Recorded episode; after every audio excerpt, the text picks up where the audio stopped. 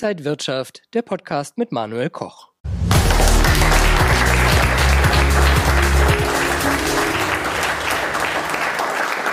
Der Salonfinkelplatz aus dem Herzen Berlins, liebe Zuschauer, herzlich willkommen. Mein heutiger Gast hat schon in der Grundschule Politik gemacht. Da hat er nämlich mit zehn darauf bestanden, dass es einen Fußballplatz gibt. Mittlerweile ist er über 30 Jahre in der Politik, hat es ohne Abitur und ohne Studium nach ganz oben geschafft. Und seit Februar ist er der regierende Bürgermeister von Berlin. Seine Koalition will das Beste für Berlin und was das ist und natürlich viel mehr über ihn selbst erfahren wir heute. Herzlich willkommen, Kai Wegner.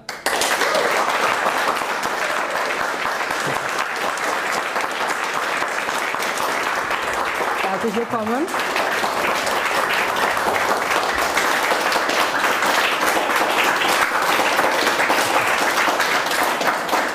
Schön.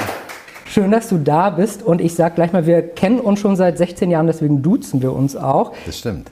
Du gerade im Bundestag damals, ich ganz junger Journalist bei N24 und ich habe eine kleine Doku als Probedreh von dir gemacht als Bundestagsabgeordneter. Und so lange kennen wir uns schon und es ist ganz schön was passiert bei uns beiden. Absolut. Und ich kann mich noch sehr genau erinnern an deine Anfrage. Und ich habe damals gedacht, du hast gar keine Zeit für so einen Probedreh. Ist doch irgendwie verrückt. Und dann habe ich mich darauf eingelassen, hat total Spaß gemacht. Und heute sehen wir uns wieder. Freue mich riesig. Viel Zeit vergangen äh, bei uns beiden um dich auch ein bisschen besser kennenzulernen, wer dich vielleicht noch nicht ganz so gut kennt, habe ich so ein paar Details mal hier aufgeschrieben. Kai Wegner, 1972 in Berlin geboren, Vater von drei Kindern, lebt in Berlin, Spandau immer noch. Nach Realschulabschluss und Wehrdienst schloss er seine Ausbildung als Versicherungskaufmann ab. Vor seinem Einzug in den Deutschen Bundestag im Jahr 2005 war er bei einem mittelständischen Bauunternehmen.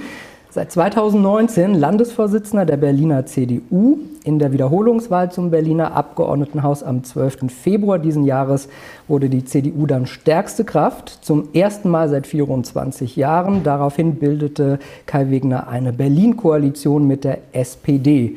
Seit 27. April ist er der regierende Bürgermeister von Berlin. Er erreichte die erforderliche Mehrheit im dritten Wahlgang und erhielt 86 Stimmen, genauso viele wie die schwarz-rote Koalition Abgeordnete hat.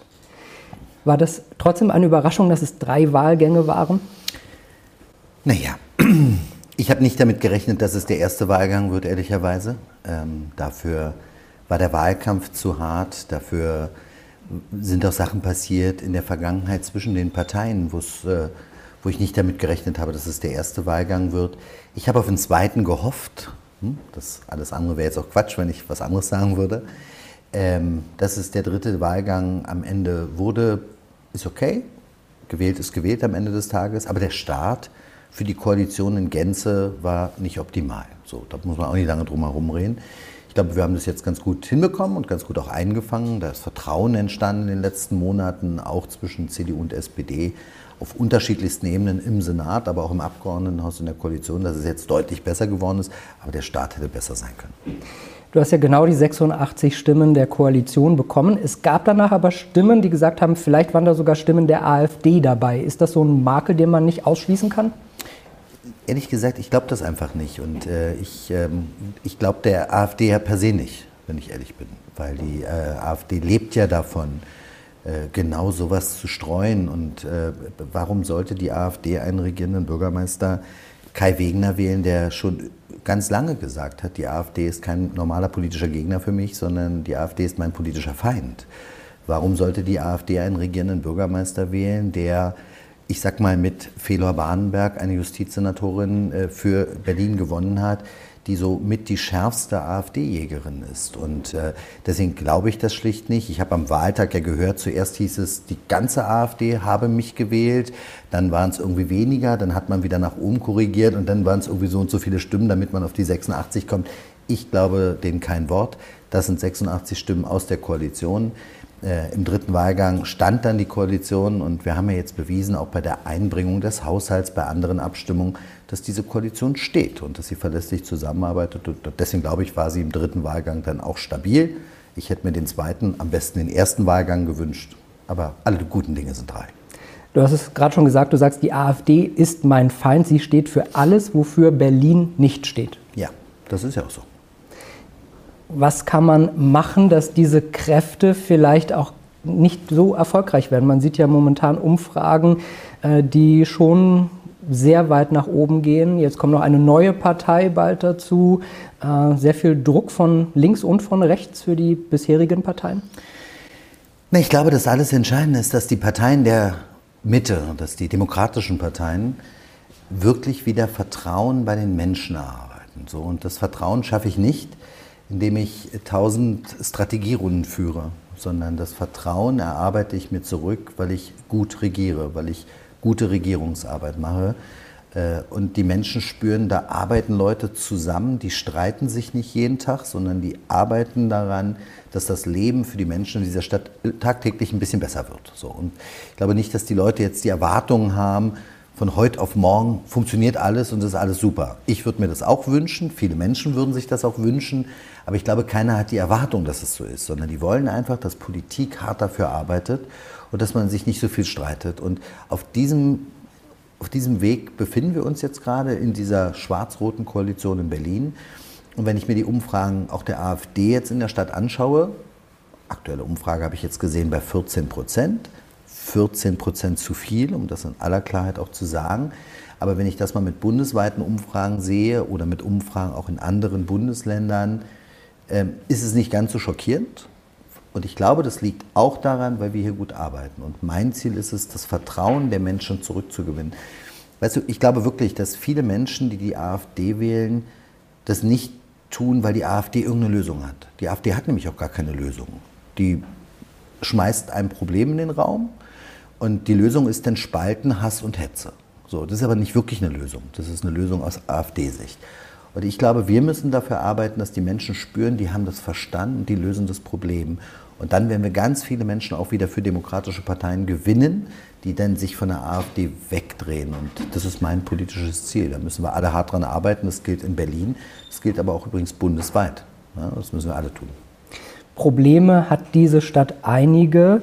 Äh, wir haben die Silvesterkrawalle gesehen. Die Taz hat danach getitelt, äh, Berlin ärgert sich schwarz. Also die CDU und du, ich glaube, ihr habt schon davon profitiert, in Anführungsstrichen, dass die Leute eine Veränderung wollten, dass man vielleicht auch härter durchgreift, wenn solche Sachen passieren.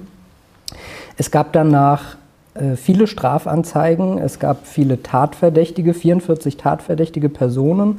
Äh, von diesen Personen haben 16 die deutsche Staatsangehörigkeit gehabt, 10 die doppelte und 18 sind keine deutschen Staatsbürger.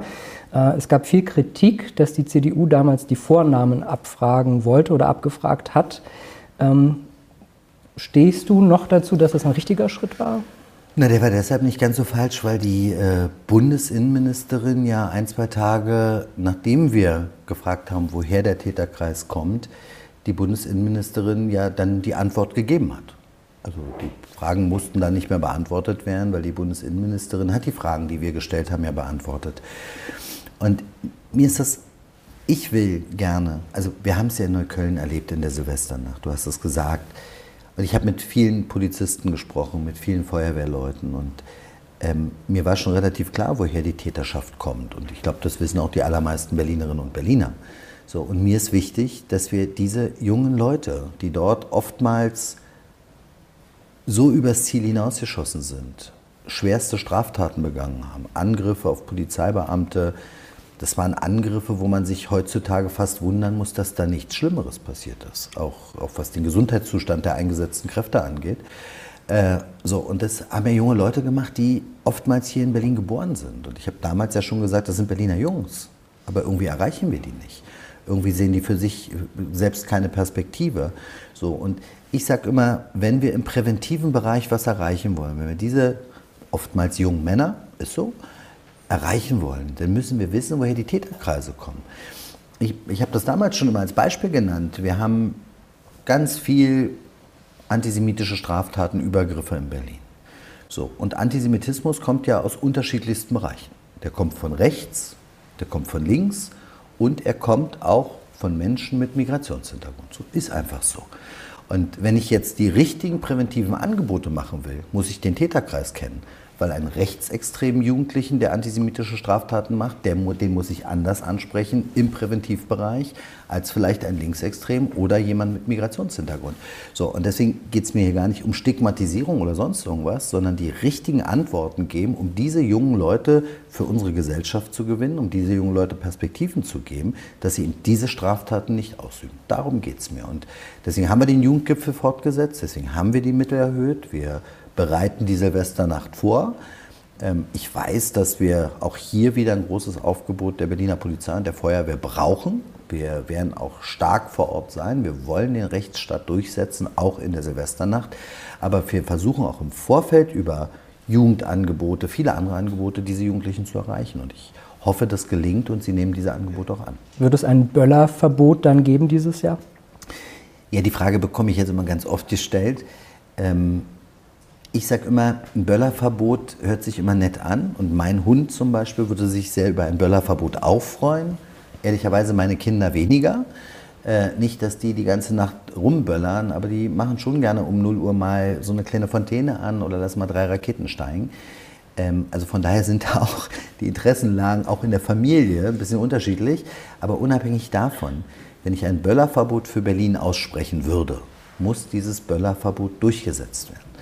Und wir haben ja einige Böllerverbotszonen in Berlin und da sagt mir die Berliner Polizei, diese durchzusetzen in diesen Zonen erfordert unglaublich viele Kräfte.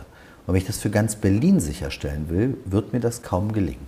Ich brauche also, wenn überhaupt, ein Verkaufsverbot. Das reicht dann auch nicht alleine in Berlin, weil das muss ich bundesweit haben, also mindestens Brandenburg, weil sonst wird trotzdem geknallt.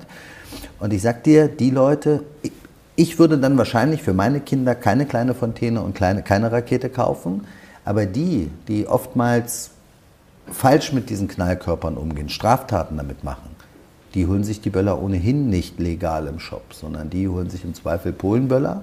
Und das große Problem in der Silvesternacht waren nicht die sogenannten Böller, Knallfrösche und die Raketen, sondern das waren die Pistolen. So, und hier brauchen wir Lösungen. Weil ich finde auch nicht, dass jeder in dieser Stadt mit so einer Pyroknarre tagtäglich rumlaufen muss. Und da brauchen wir bessere Lösungen. Wir haben einen neuen Konflikt, der seit gut einem Monat jetzt äh, herrscht. Äh, und du hast auch ganz klar Stellung bezogen. Du hast gesagt, Hass, Antisemitismus und israelfeindliche Hetze haben hier keinen Platz. Jeder, der in Deutschland lebt, muss wissen, was, wie, dass wir eine offene und vielfältige Gesellschaft sind. Das nimmt das Thema, was wir von Silvester haben, ja im Prinzip wieder auf. Und wir sehen das bei Demonstrationen auf der Straße. Es gibt einige Pro-Israel-Demos, aber wir hatten auch schon Pro-Palästinenser-Demos. Ist Gott sei Dank auch für, von unserer Meinungsfreiheit geschützt, alles gut. Aber ich finde es trotzdem komisch, wenn vor dem Roten Rathaus Leute auf den Neptunbrunnen steigen, mit Palästinenser-Flaggen wehen und Parolen rufen, die gegen Israel sind. Ja, da kann ich dir nicht widersprechen. Das sind alles Bilder, die ich mir nicht wünsche. Weder vorm Roten Rathaus noch sonst äh, irgendwo in der Stadt. Klar, vorm Roten Rathaus, das hat natürlich nochmal eine besondere Symbolkraft. Aber ich möchte die auch nicht in Neukölln, Spandau, Treptow, Lichtenberg oder sonst wo, sondern Berlin ist eine offene, eine vielfältige Gesellschaft und ich glaube, darauf sind wir alle stolz und wir leben gerne in dieser offenen, vielfältigen, diversen Gesellschaft. Und äh, so, und das passt halt nicht zu Berlin. Und deswegen will ich das auch nicht. Und deswegen haben wir zurzeit auch einen enormen Kräfteeinsatz der Berliner Polizei, um genau sowas zu verhindern. Aber in einer nahezu 4 Millionen Metropole, in einer Metropole, in einer Großstadt, kannst du leider nicht jedes Bild verhindern. So, da, wo die Polizei vor Ort ist, greift sie sehr schnell ein, auch konsequent. Ich bin übrigens auch froh, dass die Versammlungsbehörden Demonstrationsverbote teilweise aussprechen, wo wir wissen, dass es Straftaten geben könnte, dass es Äußerungen geben könnte, die man nicht will. Das macht man immer am Anmelder fest. Auf der anderen Seite, und du hast es angedeutet, bin ich auch sehr froh, dass wir aber auch Demonstrationen zulassen, ähm, ja, wo, wo auch Pro-Palästinenser sozusagen auch ihre Trauer zum Ausdruck bringen können, auch ihre Sorge. Weil das will ich schon auch mal sagen. Wir haben ja zurzeit eine Welt, die in totaler Unruhe ist. Also man kommt ja kaum noch hinterher. Nicht? Das ist Ukraine, Israel, sind so viele Herde gerade, die mich auch mit Sorge umtreiben, muss ich sagen. Ich möchte nicht einen dritten Weltkrieg irgendwann mal erleben oder was auch immer. Und ähm, ich hoffe sehr, dass wir über Diplomatie endlich auch zu Waffenruhen in diesen ganzen Krisengebieten finden. Ja? Und das sollte schon das Ziel sein. Aber was ich auf gar keinen Fall will, und das ist meine Verantwortung als regierender Bürgermeister, dass diese Konflikte, die woanders in der Welt stattfinden, dass die auf unseren Straßen fortgesetzt werden. Und das dürfen wir nicht zulassen. Hier geht es um ein friedliches Miteinander. Und das, was die Hamas-Terroristen in Israel gemacht haben, ist völlig indiskutabel. Das hat auch mit Menschlichkeit nichts mehr zu tun. Ich habe mir Bilder angeschaut, wie die dort gewütet haben. Barbarisch, unfassbar. Und da gibt es auch nichts zu relativieren. Und ich finde auch dieses Ja, aber, da muss man mal und so. Nein, das ist ganz klar, was die Terroristen in Israel angerichtet haben, ist nicht zu rechtfertigen. Und ich bleibe auch bei meiner klaren Position, dass Israel das Recht haben muss. Ehrlicherweise finde ich, die haben sogar die Pflicht, ihre Menschen zu beschützen und zu sichern. Äh, auf der anderen Seite, und das will ich sagen, die Menschen, die jetzt äh, auch in Palästina äh, flüchten, die Menschen, die dort sterben, die tun mir wahnsinnig leid. Und da ist mein Mitgefühl genauso groß wie bei den Menschen, die in Israel diesem terroristischen Bar barbarischen Akt zum Opfer gefallen sind. Aber die Verantwortlichkeiten sind für mich klar. Sowohl die Toten in Israel als auch die Toten und die Geflüchteten jetzt in Palästina. Das sind alles Opfer der Hamas-Terroristen. So, und ich würde mir wünschen, dass die Menschen in Palästina sich selbst befreien von diesen Terroristen. Ich glaube, jetzt ist eine Chance doch da, sich dort auch abzuwenden und dass Menschen in Palästina auch in Frieden leben können. Und das wäre mein Wunsch für die Menschen dort. Aber vor allen Dingen ist mein Wunsch, dass wir hier in dieser Stadt friedlich zusammenleben. Bedeutet friedlich zusammenleben, dass man zum Beispiel Flüchtlinge, die hier kriminell werden, die Israel-Flaggen verbrennen, dass man die schneller abschieben müsste? Na, dann brauchen wir erstmal die rechtlichen Voraussetzungen. Das, ähm, das hört sich immer so schön an, das gebe ich zu. Und ich kann mich auch noch daran erinnern, was ich in der Opposition gesagt habe. Da fällt ja das ein oder andere Wort sowieso immer ein bisschen leichter. Wenn du dann in der Regierungsverantwortung bist, dann merkst du erstmal, ja, doch, dass einiges ein bisschen schwieriger ist, als du dir das vorher gedacht hast. Ist so. Die Erfahrung durfte ich jetzt auch fast sieben Monate machen. Und ich habe mich ja sehr gefreut, als der Bundeskanzler gesagt hat, wir müssen Straftäter schneller zurückführen und so weiter würden die Länder auch gerne machen, kann ich dir sagen. Ich bin ja noch regelmäßig bei diesen Ministerpräsidentenkonferenzen und es ist für mich schon immer beeindruckend zu sehen, dass sich alle Ministerpräsidenten einig sind. Äh, und da gibt es ja auch welche von der Linkspartei, also einen und einen von den Grünen, sonst CDU und SPD. Und alle sind sich einig, wir würden das gerne machen. Aber da muss der Bund auch die Voraussetzungen schaffen. Ich kann ja oftmals Menschen gar nicht abschieben, weil es keine Rückführungsabkommen zum Beispiel gibt mit den Herkunftsländern. Ich kann Menschen auch nicht abschieben, die einen deutschen Pass haben. Wie soll ich denn die abschieben? Wohin soll ich die schieben? Also die sind ja Deutsche. So, und deswegen ist das alles, hört sich immer ganz gut an. Ich glaube aber tatsächlich, grundsätzlich gilt, dass der Rechtsstaat hier auch eine ganz klare Position haben muss. Und für mich ist dieses ganze Thema Antisemitismus, was wir derzeit ja erleben, in den Schulen, auf den Straßen, in vielen anderen Stellen, dass, dass das jetzt seit dem 7. Oktober ja eine neue Dimension hat, das glaube ich schon dass es extremer geworden ist. Aber wenn wir alle ganz ehrlich sind, gab es diesen Antisemitismus auch schon vor dem 7. Oktober. Wie oft habe ich von Eltern gehört, jüdischen Glaubens, die ihre Kinder von den Schulen genommen haben, weil, sie, weil in der Schule wieder das Wort du Jude ein Schimpfwort ist. Wie oft habe ich gehört von jungen Männern, die mir gesagt haben, Wiener, ich laufe abends nicht mit einer Kipper durch die Stadt, weil ich angegriffen werde. Das gab es alles vom 7. Oktober. Und wenn wir jetzt auch alle ganz ehrlich sind, haben wir, und dann nehme ich jetzt noch nicht mal meine Partei raus, weil ich glaube, wir haben, wir vielleicht noch am wenigsten, aber ein bisschen schon auch, darüber wollte keiner reden. Wir haben weggeguckt. Wir haben das, wir haben das wahrgenommen. Wir haben uns, wenn ein Rabbi zum Beispiel angegriffen wurde, alle in einer Synagoge verabredet, ja, haben kurz getrauert, haben Empörungen gezeigt. Und zwei, drei Tage später war das Thema endlich wieder weg. Jetzt hatten wir auch gerade den 9. November und das sind ja auch mal symbolträchtige Bilder. Man steht zusammen. Genau. Das muss aber natürlich länger halten als einmal oder zweimal im Jahr. Genau. Und das, das ist genau mein Punkt, dass wir Schluss machen müssen mit dem Wegschauen oder den, die Augen verschließen. Wir haben ein Problem in dieser Stadt mit Antisemitismus Und das müssen wir jetzt mal von der Wurzel her angehen. Und deswegen glaube ich, muss hier ein starker Rechtsstaat stehen, der sagt bis hier und nicht weiter. Ja? Und da muss man genau gucken, was kann der Rechtsstaat. Da muss es um Gefängnisstrafen gehen. Da, wo es Möglichkeiten gibt, muss es auch um Rückführung gehen, gar keine flache Frage. Das ist der, der ja, klare Teil, wo der Rechtsstaat sich durchsetzen muss, die Repression. Aber wir müssen auch im präventiven Bereich besser werden. Und ich habe jetzt so ein paar Geschichten auch erzählt, aus den, äh, gehört, was in Berliner Schulen so teilweise abgeht. Ja? Dass da eine Landkarte zum Beispiel an einer Wand hängt, da wird Israel einfach mal rausgekratzt. So, kann passieren. Darf nicht, aber ist halt so an den Schulen teilweise. Aber was sind die Folgen eigentlich daraus? Ich hätte gewettet, dass die Folgen ist, man guckt, wer es war, man unterhält sich mit der Schülerschaft drüber und man wechselt diese Karte aus. Alles nicht passiert. Die Karte bleibt einfach hängen, weil das Thema unangenehm ist und es geht nicht. Und deswegen müssen wir viel stärker in die Schulen rein. Wir müssen aufklären. Wir müssen sehr stark auf Prävention setzen in dem Bereich. Ich glaube auch weiterhin, es tut jedem Schüler, jeder Schülerin gut, einmal ein Konzentrationslager von innen gesehen zu haben. Mich hat das damals schwer beeindruckt, muss ich sagen, als Schüler, als ich einmal in seinem Konzentrationslager war. Es hat bei mir was bewirkt im Kopf und ich glaube, bei all meinen Mitschülerinnen und Schülern, ich werde das nie vergessen, die Rückfahrt aus diesem Konzentrationslager. Und ich glaube, das müssen wir viel offensiver angehen, weil das Problem ist da und das war schon vor dem 7. Oktober da. Davor dürfen wir nie wieder die Augen verschließen, weil wir sagen jetzt immer alle so schön, nie wieder ist jetzt. Das, ich sage das auch und ich meine das auch so.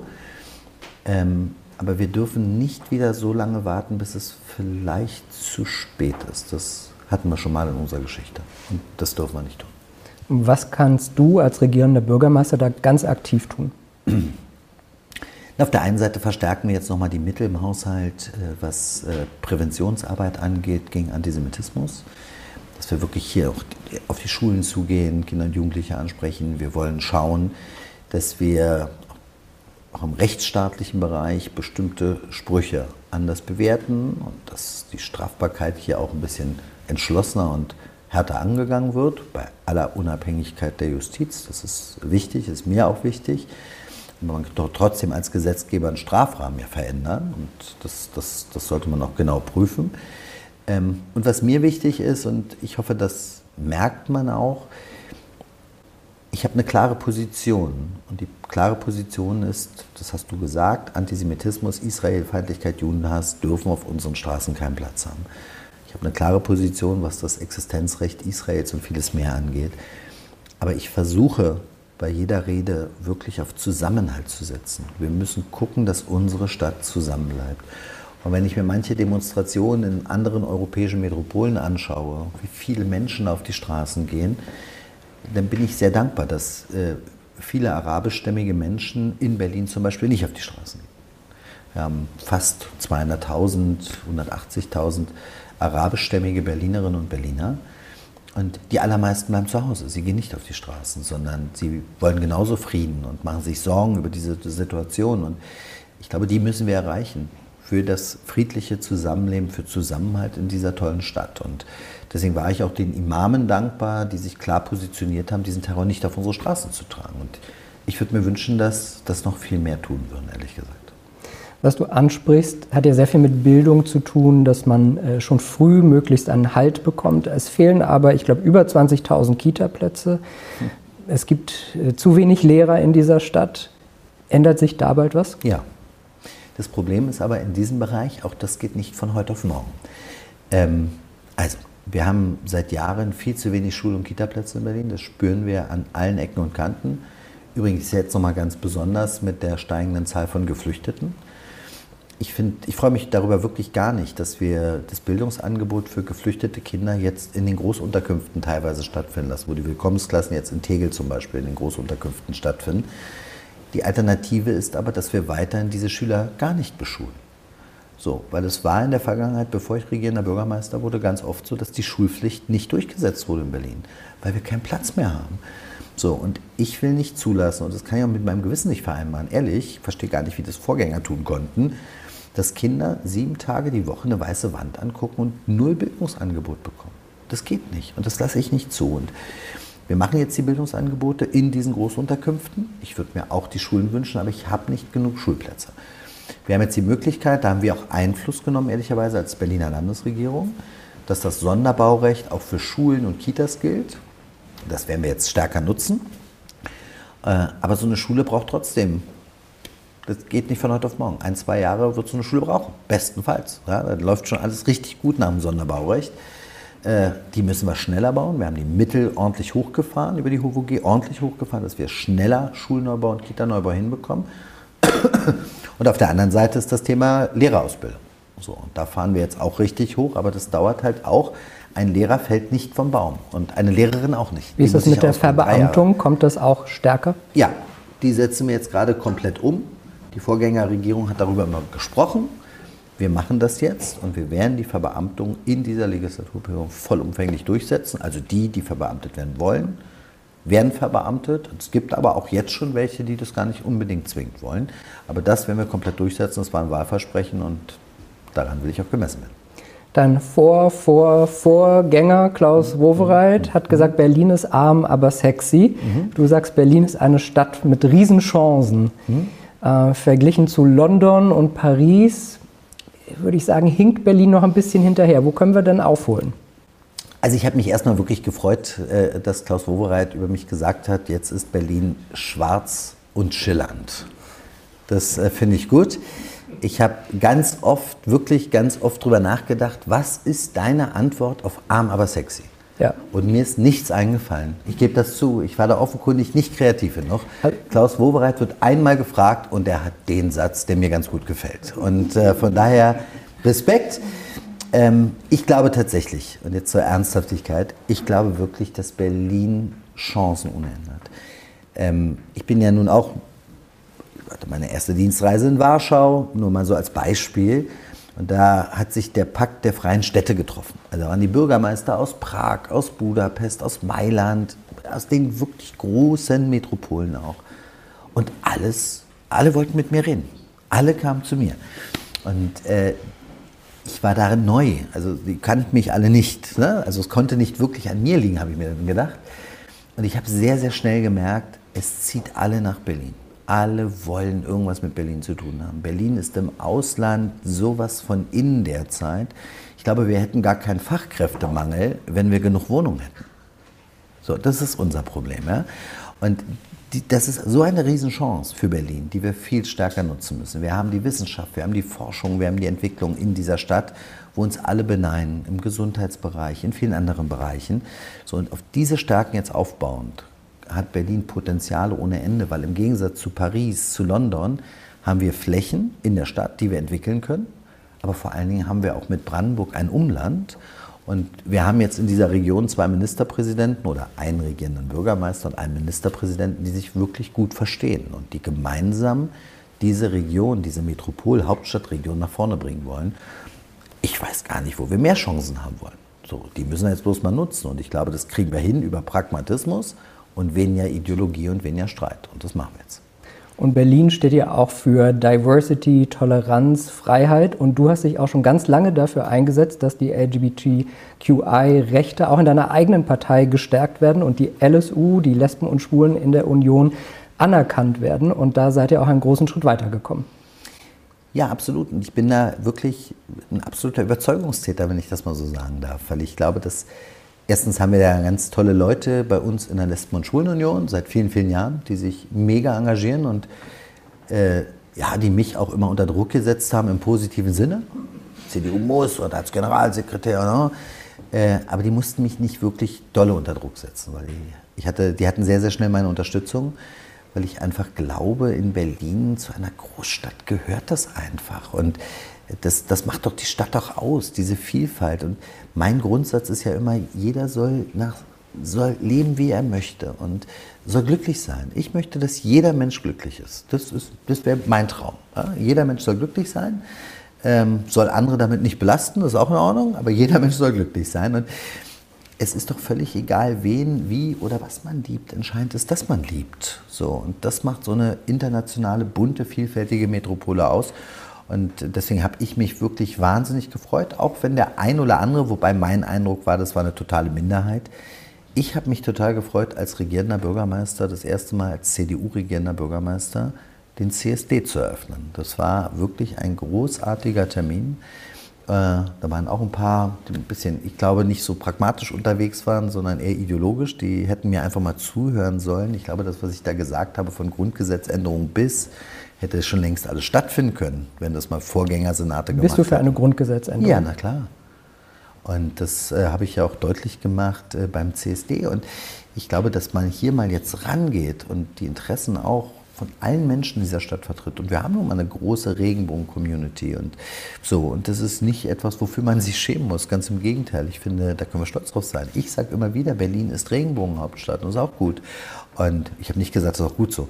Das ist auch gut. Und äh, jetzt gucken wir einfach mal, wie wir diese Themen gemeinsam voranbringen. Und das macht für mich Berlin aus. Bunt, Vielfalt, Internationalität. Das ist großartig. Vielleicht ist das ja auch so eine Antwort auf arm, aber sexy. Aber das muss ich noch entwickeln. Ich denke drüber nach. Ja. Du bist auch der erste regierende Bürgermeister, der einen Queerbeauftragten im Land Berlin angesiedelt hat. Das ist Alfonso Pantisano von der SPD. Eigentlich ja auch schade, dass das dann niemand aus deiner Partei geworden ist. Ja, total schade. Wir haben in den Koalitionsverhandlungen äh, festgelegt, dass es einen Queerbeauftragten geben soll. Ähm, ich finde das auch gut. Es war immer wieder auch übrigens eine Forderung aus unserer Lesben- und Schwulenunion in meiner Partei. Ähm, deswegen haben wir uns da sehr, sehr schnell auf diese Positionierung geeinigt. So, und dann ist es so in einer Koalition, gehört dann zur Wahrheit, muss man auch gar nicht drüber rumreden. Falscht man, wer besetzt was und wer so. Und das ist äh, angesiedelt in einem SPD-Ressort. Das Vorschlagsrecht hatte die SPD. So, ich freue mich sehr, dass wir einen Queerbeauftragten haben. Ähm, ja, es wäre schön gewesen, wenn wir das Vorschlagsrecht gehabt hätten. Ist jetzt aber nicht so und jetzt muss man mit dem arbeiten, was da ist. Aber dass Berlin diese Funktion endlich hat, ist gut.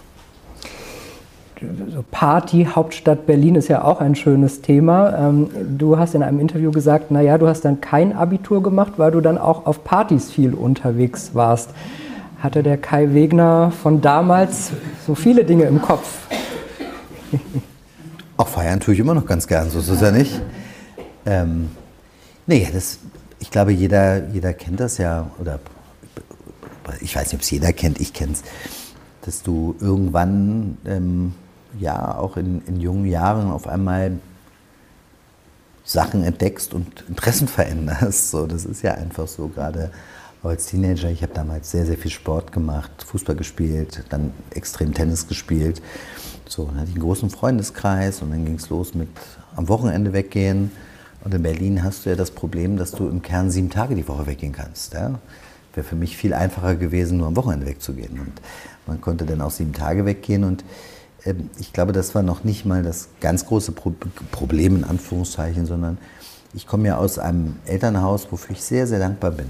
Wo, wo ja, ich sag jetzt mal ein ganz normales Elternhaus. Ja? Das war, mein Papa war Bauarbeiter, Eisenflechter, meine Mutter Einzelhandelskauffrau ähm, und äh, bin in sehr normalen Verhältnissen, sage ich mal, aufgewachsen. Und ich hatte schon das Ziel, ich habe hab dir gesagt, ich habe viel Sport gemacht und war auch gerne bei meinem Lieblingsverein Hertha BSC im Stadion, wollte auch mal ins Kino gehen und auch mal abends weggehen. Demzufolge musste ich auch sehr, viel, sehr früh arbeiten, auch schon als Schüler. Und hatte dann ein, was uns Studenten machen, äh, beim Wachschutz gejobbt. So, und da habe ich dann auch wieder sehr schnell gemerkt, wenn du nachts arbeitest, gibt es ein bisschen mehr Geld. Damals gab es ja Nachtzuschläge, Sonntagszuschläge.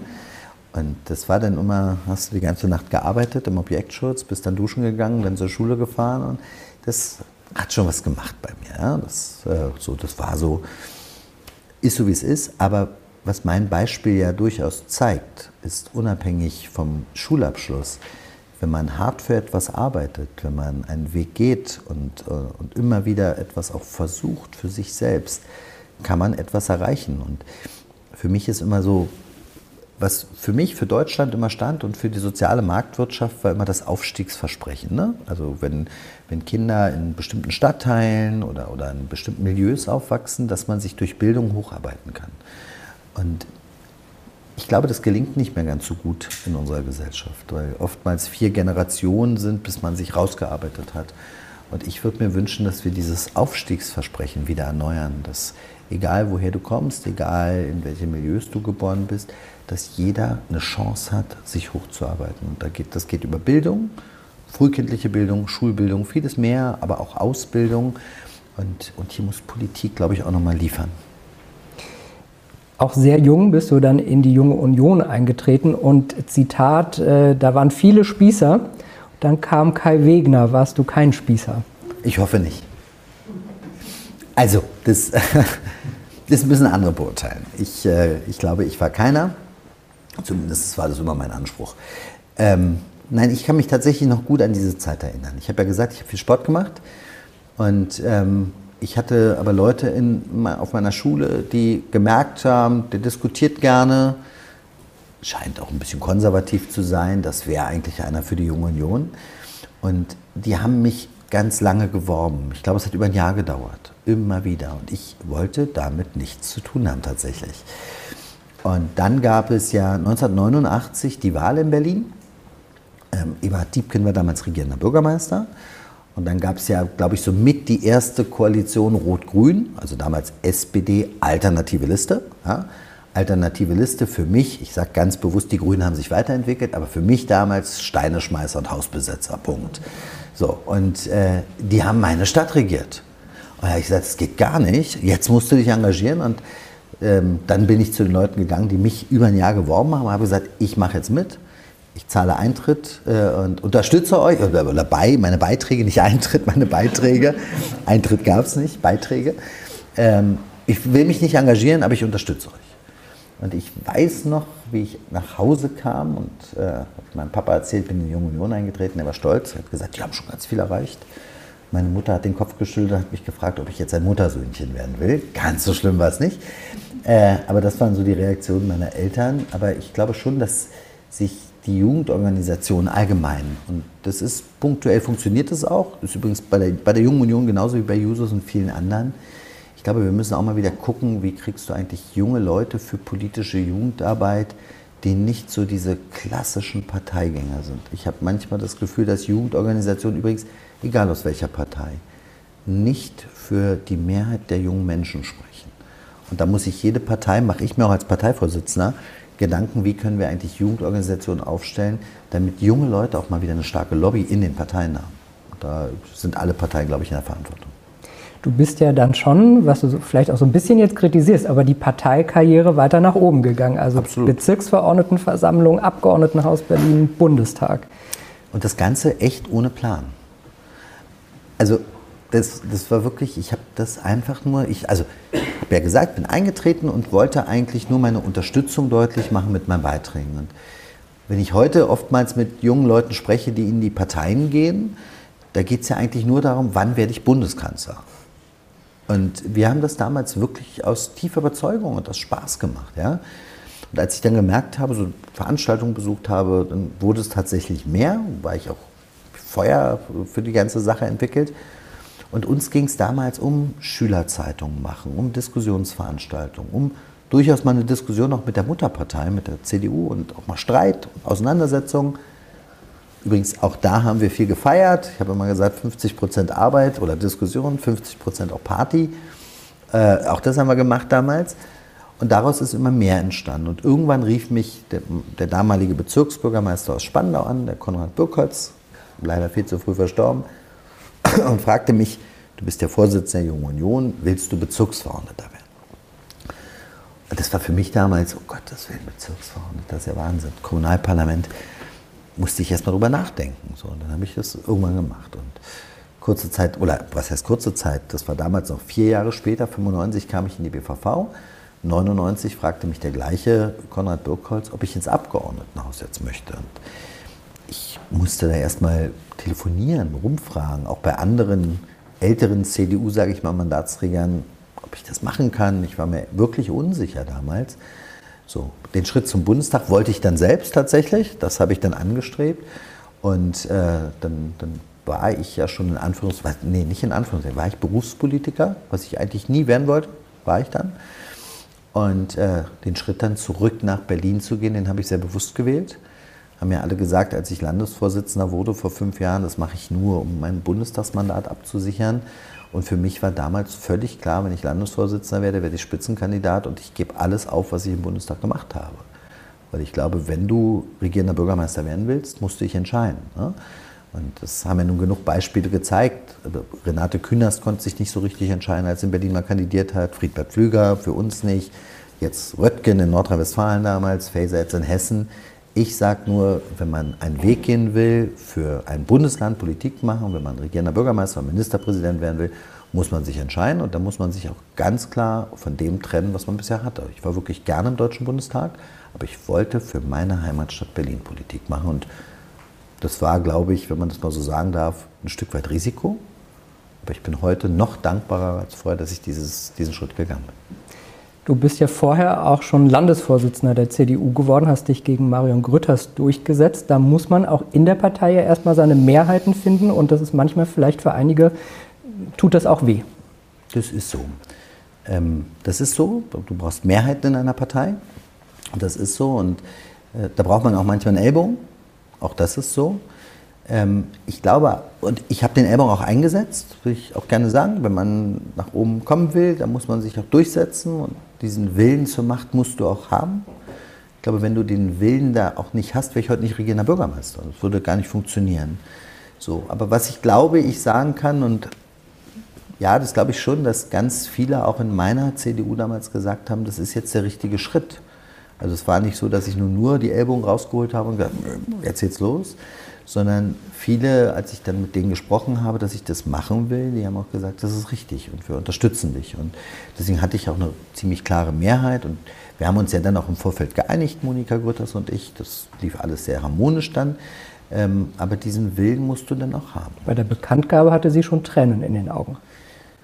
Ja, das ist ja auch ein schönes Amt was ich dann bekommen habe. Aber für Monika Grütters, glaube ich, war immer das schönste Amt, das hat sie auch wirklich gut gemacht, das Amt der Kulturstaatsministerin bundesweit. Und dafür hat sie gelebt. Und äh, das hat sie auch wirklich gut gemacht und dafür hat sie gebrannt. Äh, aber ich glaube wirklich, diese Kernarbeit, die ja nötig war, um die CDU wieder dahin zu führen, wo wir heute stehen, das war nicht ihre Stärke, und ich glaube auch ehrlicherweise nicht ihr Ziel, weil sie hat wirklich dieses Kulturstaatsministerin gelebt. Und das hat sie super gemacht, aber die CDU brauchte Kernerarbeit. Und das habe ich gemacht mit einem Team und heute regieren wir wieder. Von daher glaube ich, wird sie heute spätestens auch sagen, es war alles richtig.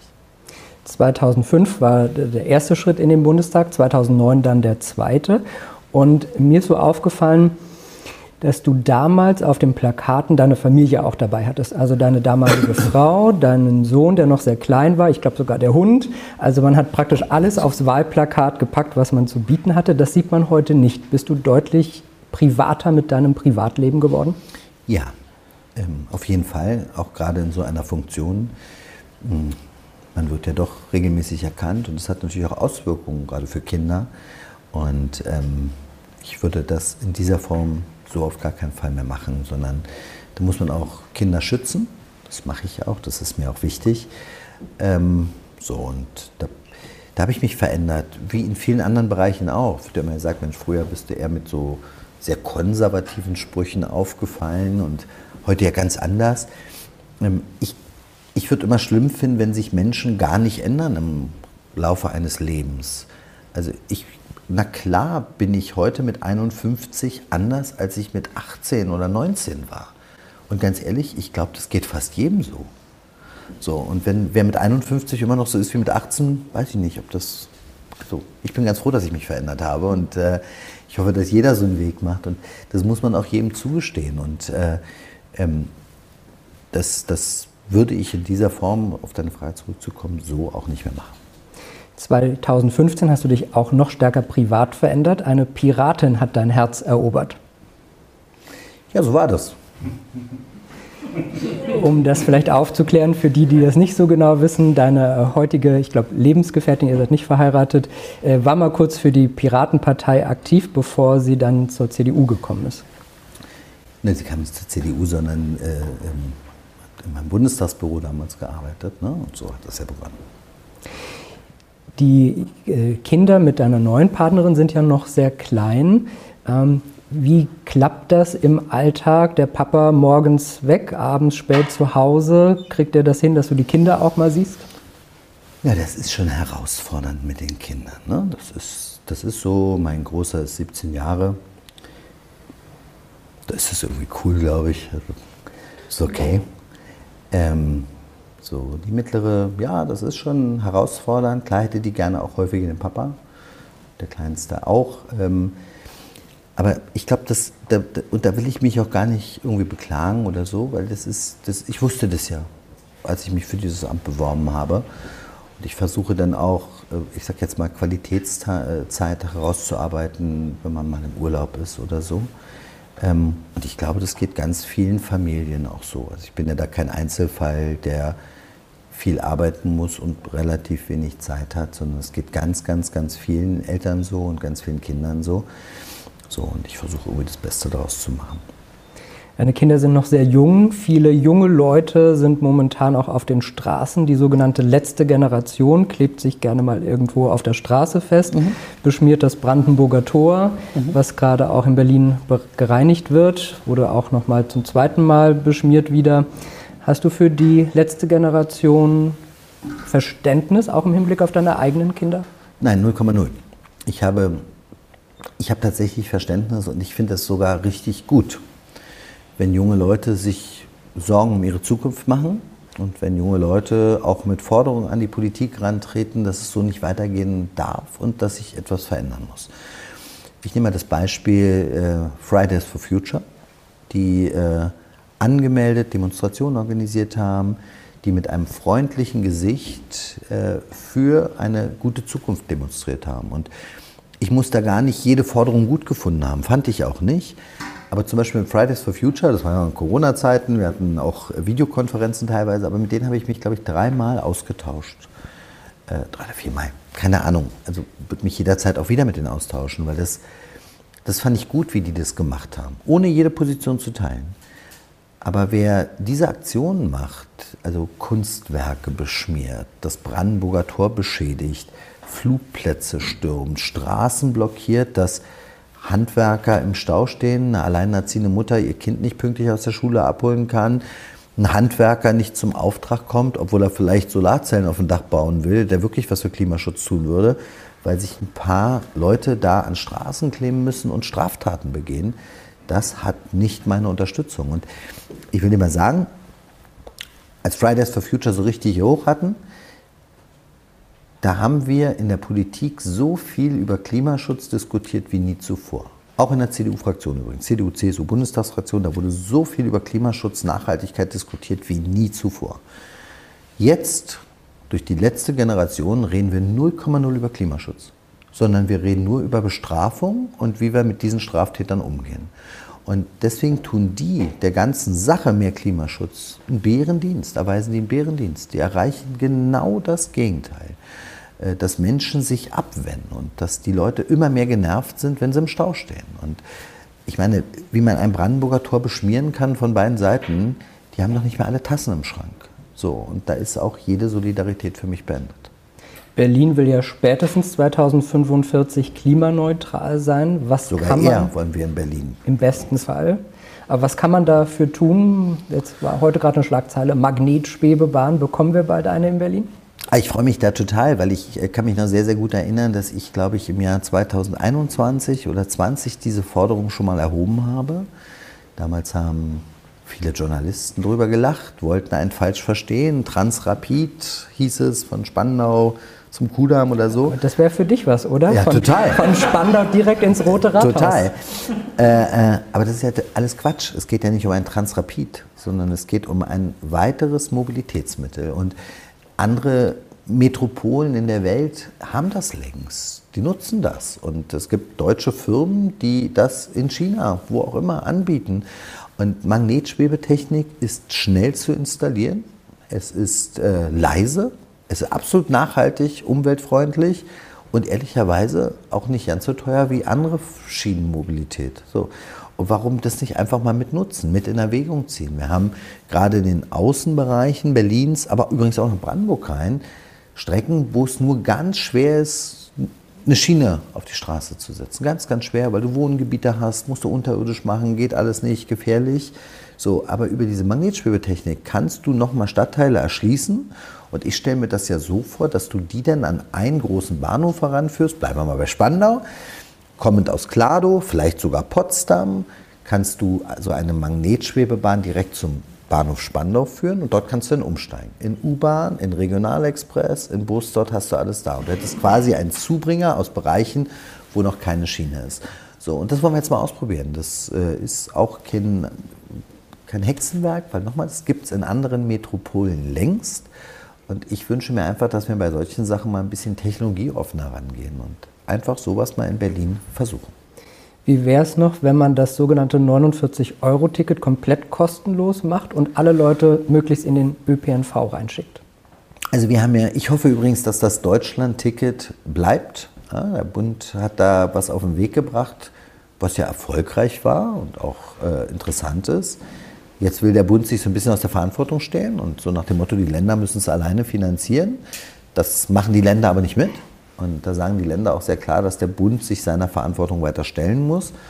Ähm, wir haben jetzt im Rahmen der Ministerpräsidentenkonferenz einen Beschluss gefasst, der aber auf Drängen des Bundes auch sagt, eine Erhöhung ist möglich. Also 49 werden es nicht bleiben. Da bin ich mir relativ sicher. Und jetzt muss man mal gucken, wie hoch es geht. Ähm, ich finde aber, das war ein Erfolgsmodell. Und wir haben in Berlin jetzt als schwarz-rote Koalition ja das 29-Euro-Ticket verlängert. Ich bin ein bisschen traurig, ehrlicherweise, weil ich hätte das gerne noch auf Brandenburg ausgedehnt. Dann hätte es nämlich eine optimalere Wirkung gehabt. Ich verstehe aber ehrlicherweise auch die Brandenburger, die sagen, wir haben ganz andere Interessen. Wir müssen versuchen, Cottbus und äh, den Außenring sozusagen Brandenburgs an die Schiene zu schließen. Und in Berlin ist es so, wir brauchen für das Netz, was wir haben, gutes, gutes Tarifsystem. So. Und wir machen das mit dem 29-Euro-Ticket äh, oder 29-Euro-Tarif.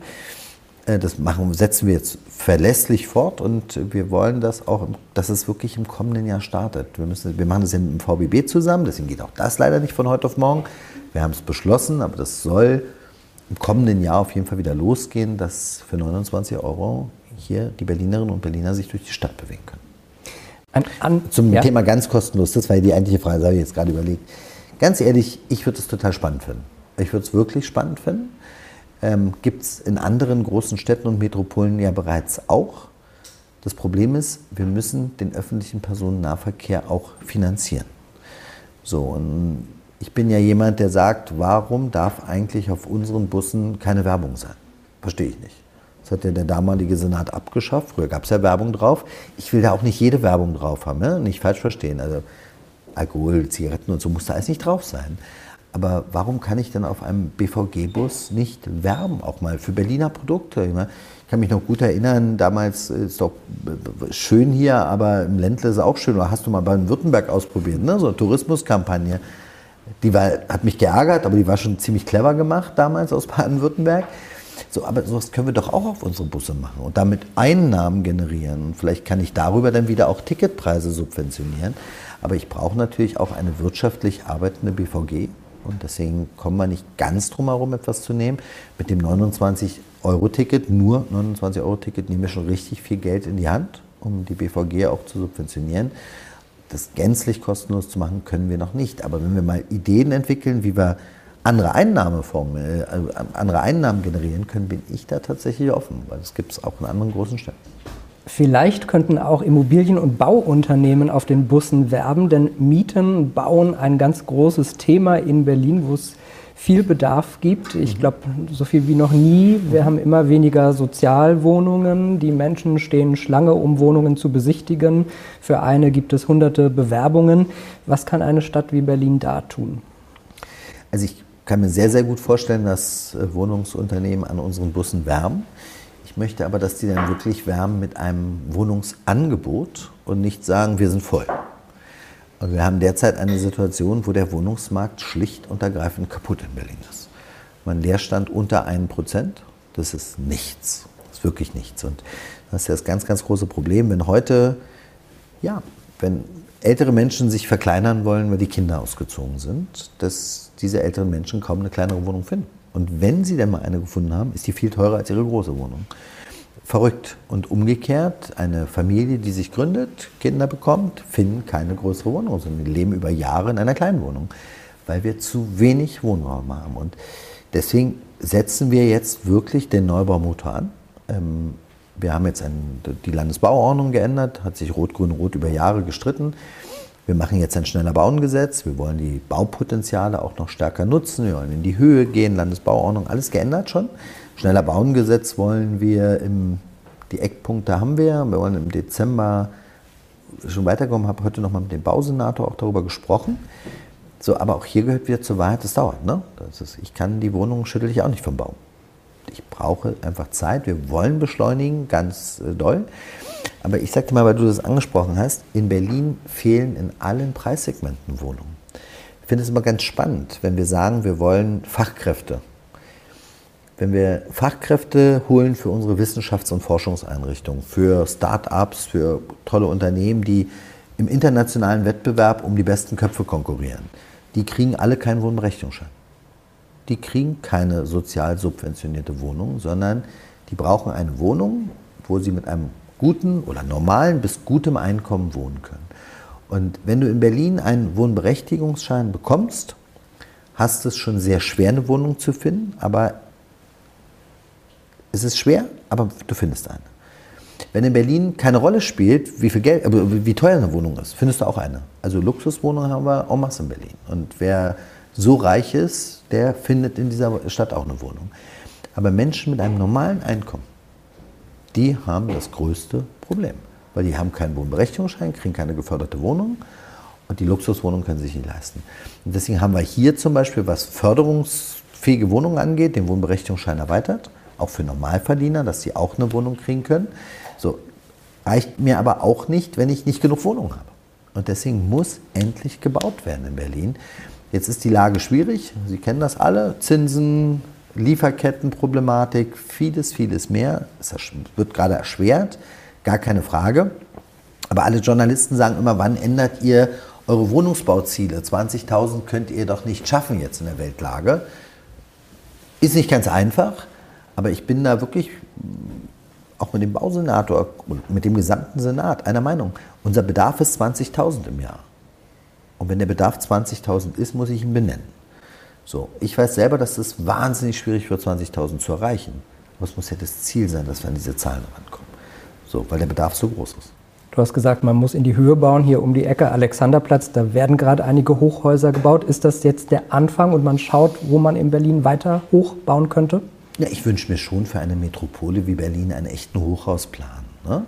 Dass du auch mal den Mut hast, höher zu bauen. Ich meine, das, das Land wird weniger, und auch teurer, also musst du in die Höhe gehen. Machen andere Metropolen ja auch und ich finde, wir brauchen davor auch keine Angst haben. Das heißt aber nicht, um mal alle Berlinerinnen und Berliner zu beruhigen, dass ich in ganz Berlin nur noch Wolkenkratzer haben will. Da, wo es hinpasst. Natürlich passt in Lichtenrade jetzt nicht der Wolkenkratzer hin oder in Mahlsdorf ja, oder nach Kladow. Aber ich glaube, so Alexanderplatz hast du angesprochen. City West, auch da kannst du was machen, wo du einfach mal auch Mut hast, über eine Skyline dieser Stadt mal nachzudenken und auch mal in die Höhe gehst. Ich habe davor gar keine Angst, ganz im Gegenteil.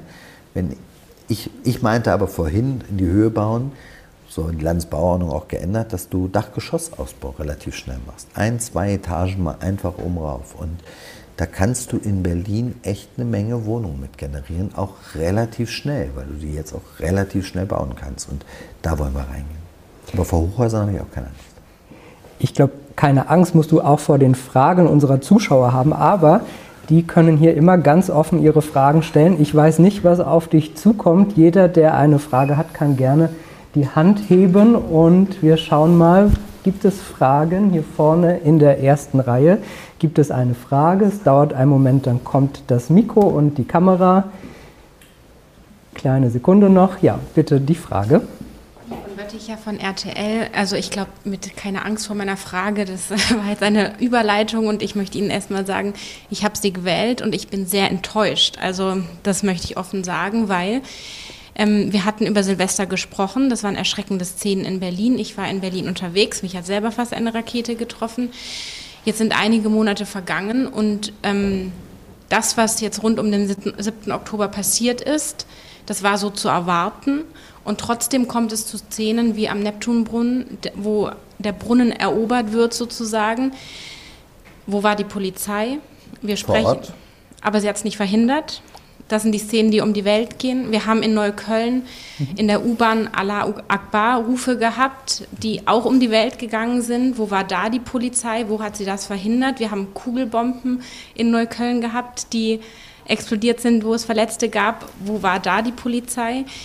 Ich war jetzt gerade vor einigen Tagen in Neukölln, habe einen ähm, arabischen jungen Mann dabei zugehört, wie er die Polizei als scheiß Judenstaat betitelt hat. Mhm wie wollen Sie, wir haben jetzt viel darüber gehört, was Sie sich wünschen. Das wünschen wir uns, glaube ich, alle. Ich habe wenig gehört, wie Sie es konkret umsetzen, gerade wenn wir über die ähm, Verstärkung sozusagen der Rechtsstaatlichkeit sprechen.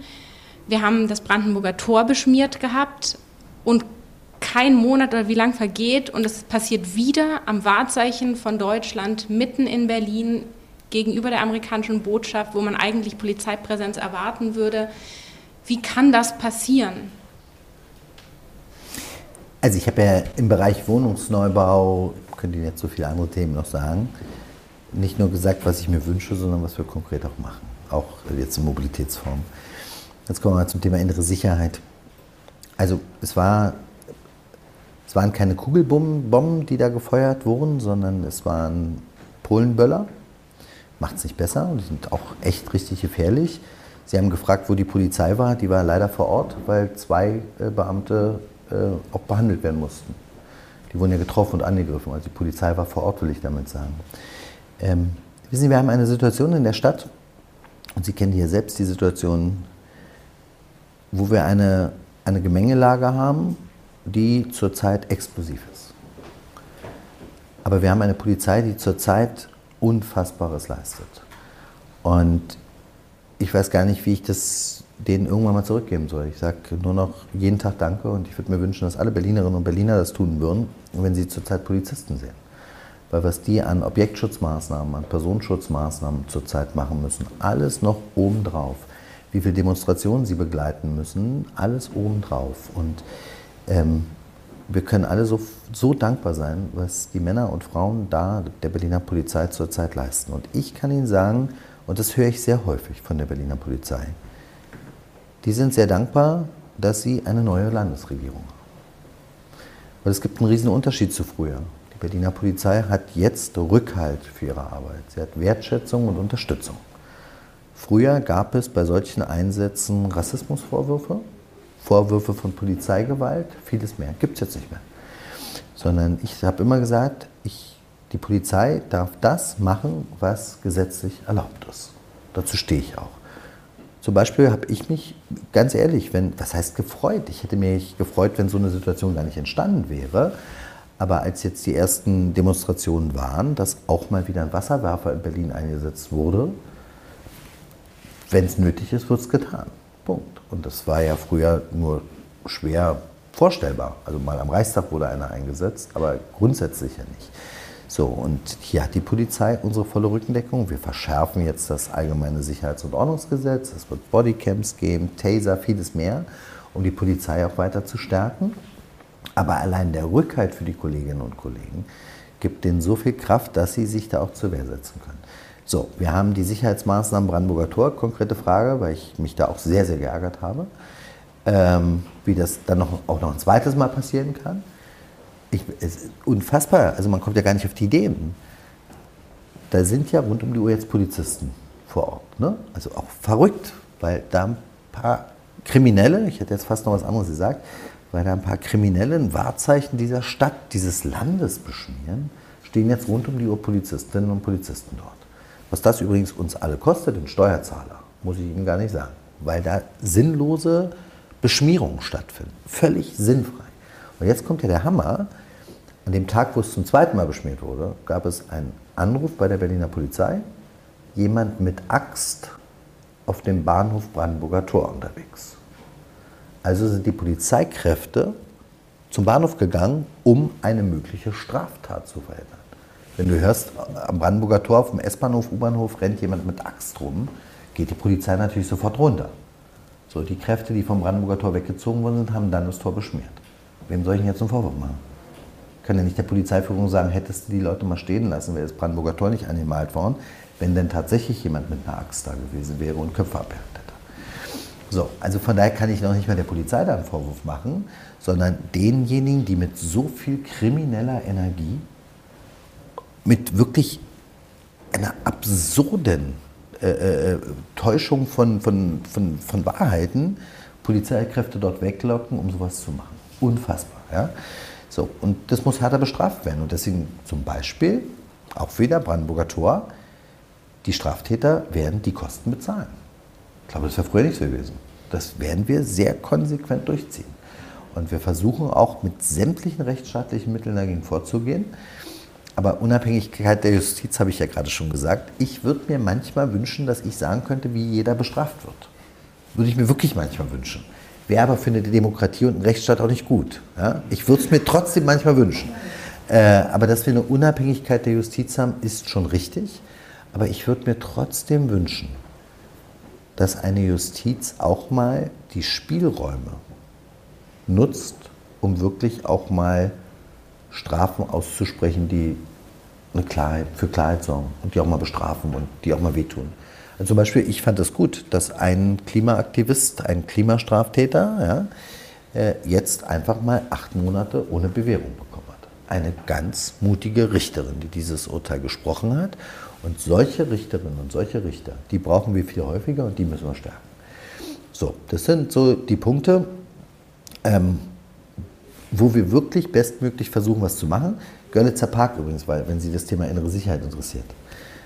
Ähm, ich hatte heute erst wieder auch ein Gespräch mit dem Bezirk Friedrichshain-Kreuzberg, ähm, weil wir immer noch im Austausch sind, wie wir die Lage im Görlitzer Park endlich so hinbekommen, dass da Frauen mit einem guten Gefühl durch den Park gehen können, dass da Familien spielen können, dass da ältere Menschen sich treffen können und dass da nicht von morgens bis abends Straftaten stattfinden ich bin nicht bereit, das länger hinzunehmen. So, und deswegen habe ich ja auch gesagt, wir brauchen einen Zaun. Wir müssen diesen Park nachts befrieden, damit du erstmal die Kriminellen dort rausbekommst. So, und das sind ja schon alles Sachen, die wir jetzt deutlich anders machen als der letzte Senat.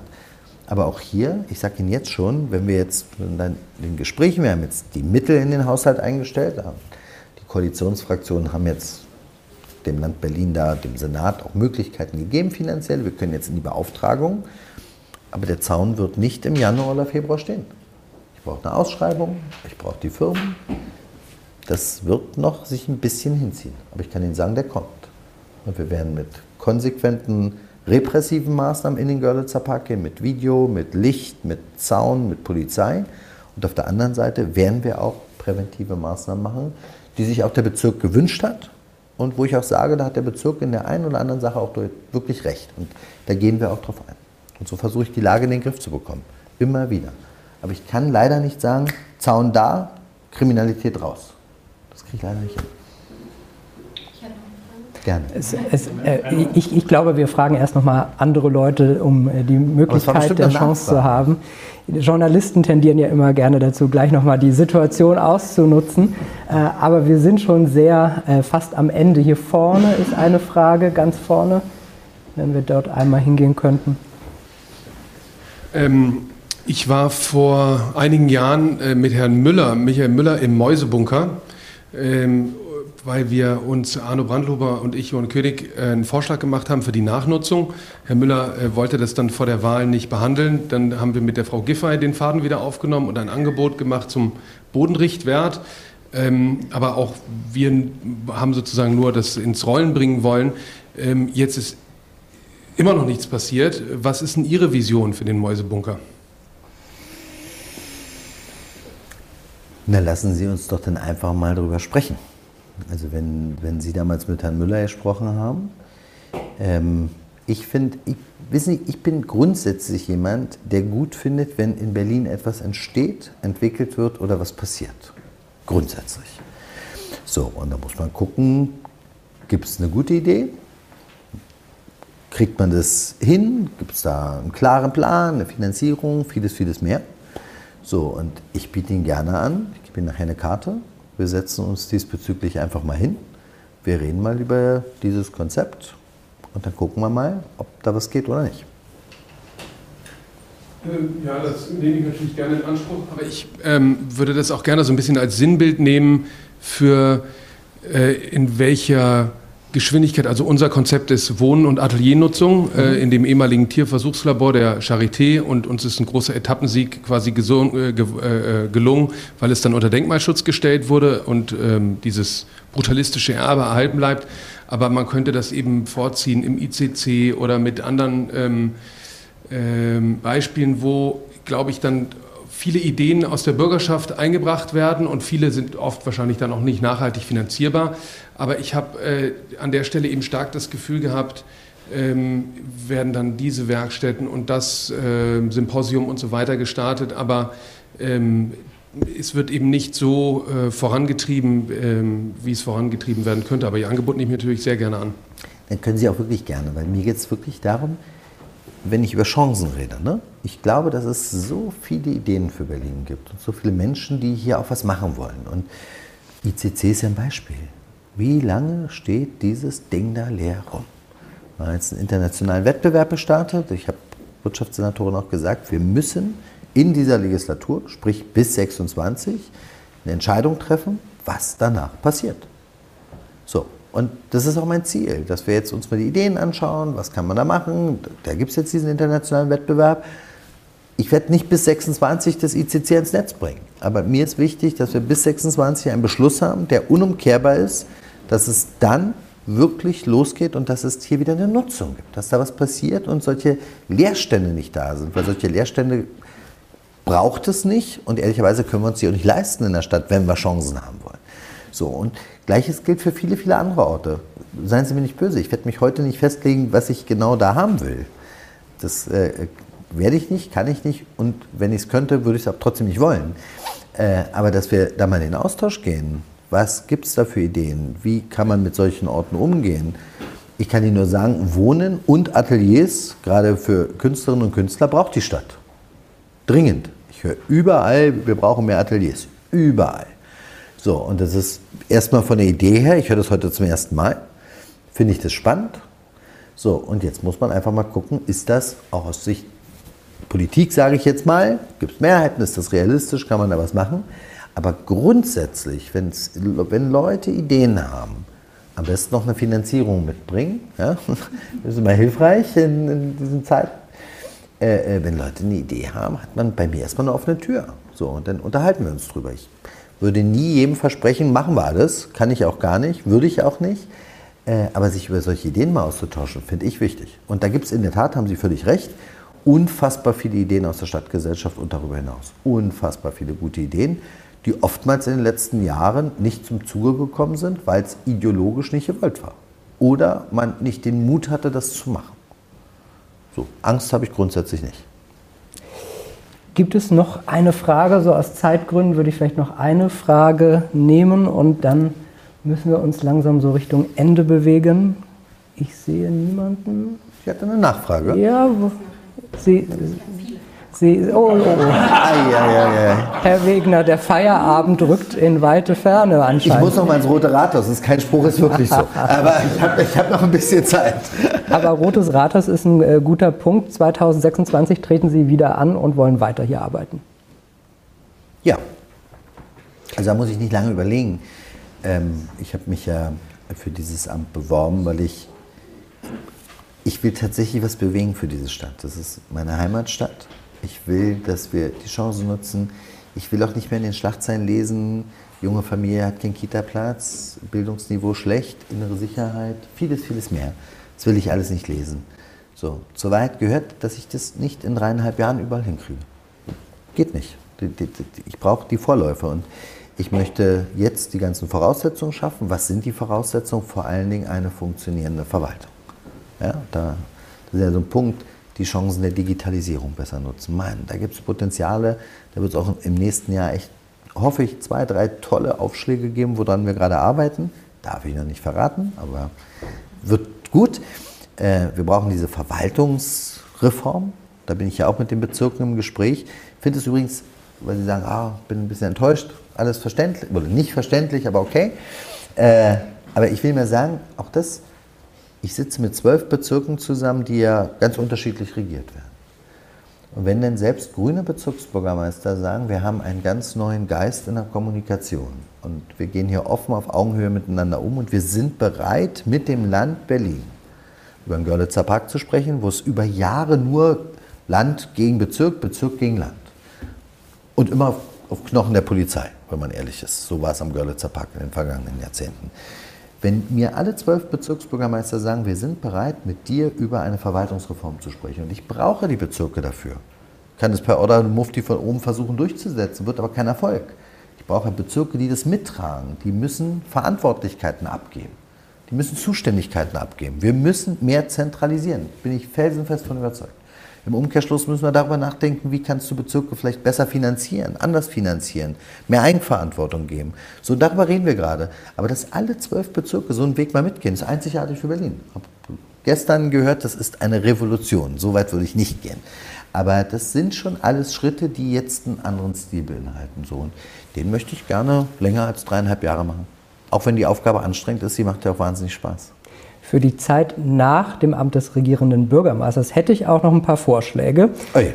Richard von Weizsäcker war ja auch regierender Bürgermeister, der ist dann Bundespräsident geworden. Willy Brandt war auch regierender Bürgermeister, der ist dann Bundeskanzler geworden. Wie sieht es damit aus? Ich möchte mich dann um meinen Hund kümmern und äh, um meinen Garten irgendwann. Nein, ernsthaft, ich, ähm, ich habe 16 Jahre Bundespolitik gemacht und es hat mir wirklich wahnsinnig Spaß gemacht im Deutschen Bundestag. Aber ich habe ehrlicherweise, und wer mich länger kennt, weiß das auch. Ich habe viel gelernt, ich habe das auch gern gemacht im Bundestag, aber mein Herz schlug immer für Berlin. Und deswegen freue ich mich wahnsinnig, dass ich jetzt wirklich Landespolitik auch von dieser Position machen kann als regierender Bürgermeister. Und ich kann und ich will mir gar nichts anderes vorstellen. Ich möchte das gerne so lange wie möglich machen, solange mir die Berlinerinnen und Berliner das Vertrauen schenken. Äh, so, und was dann danach kommt, werden wir sehen. Aber dass ich zurück in die Bundespolitik gehe. Mein Platz ist ganz klar in Berlin. Und jetzt sagen Sie nicht, der Bundestag ist ja auch in Berlin. Wir wünschen Ihnen dabei sehr viel Erfolg, dass äh, diese Stadt weiter vorankommt, dass die schwierigen Aufgaben hoffentlich gelöst werden und Ihnen persönlich natürlich auch alles Gute. Vielen Dank, Kai Wegner, der regierende Bürgermeister von Berlin, war heute hier zu Gast. Ich bedanke mich auch. Und Ihnen, liebe Zuschauer, vielen Dank. Wir sehen uns wieder am 11. Dezember. Da gibt es den nächsten Salon Schinkelplatz. Dankeschön, dass Sie heute mit dabei waren. Alles Gute und bis zum nächsten Mal. Und wenn euch diese Sendung gefallen hat, dann abonniert gerne den Podcast von Inside Wirtschaft und gebt uns ein Like.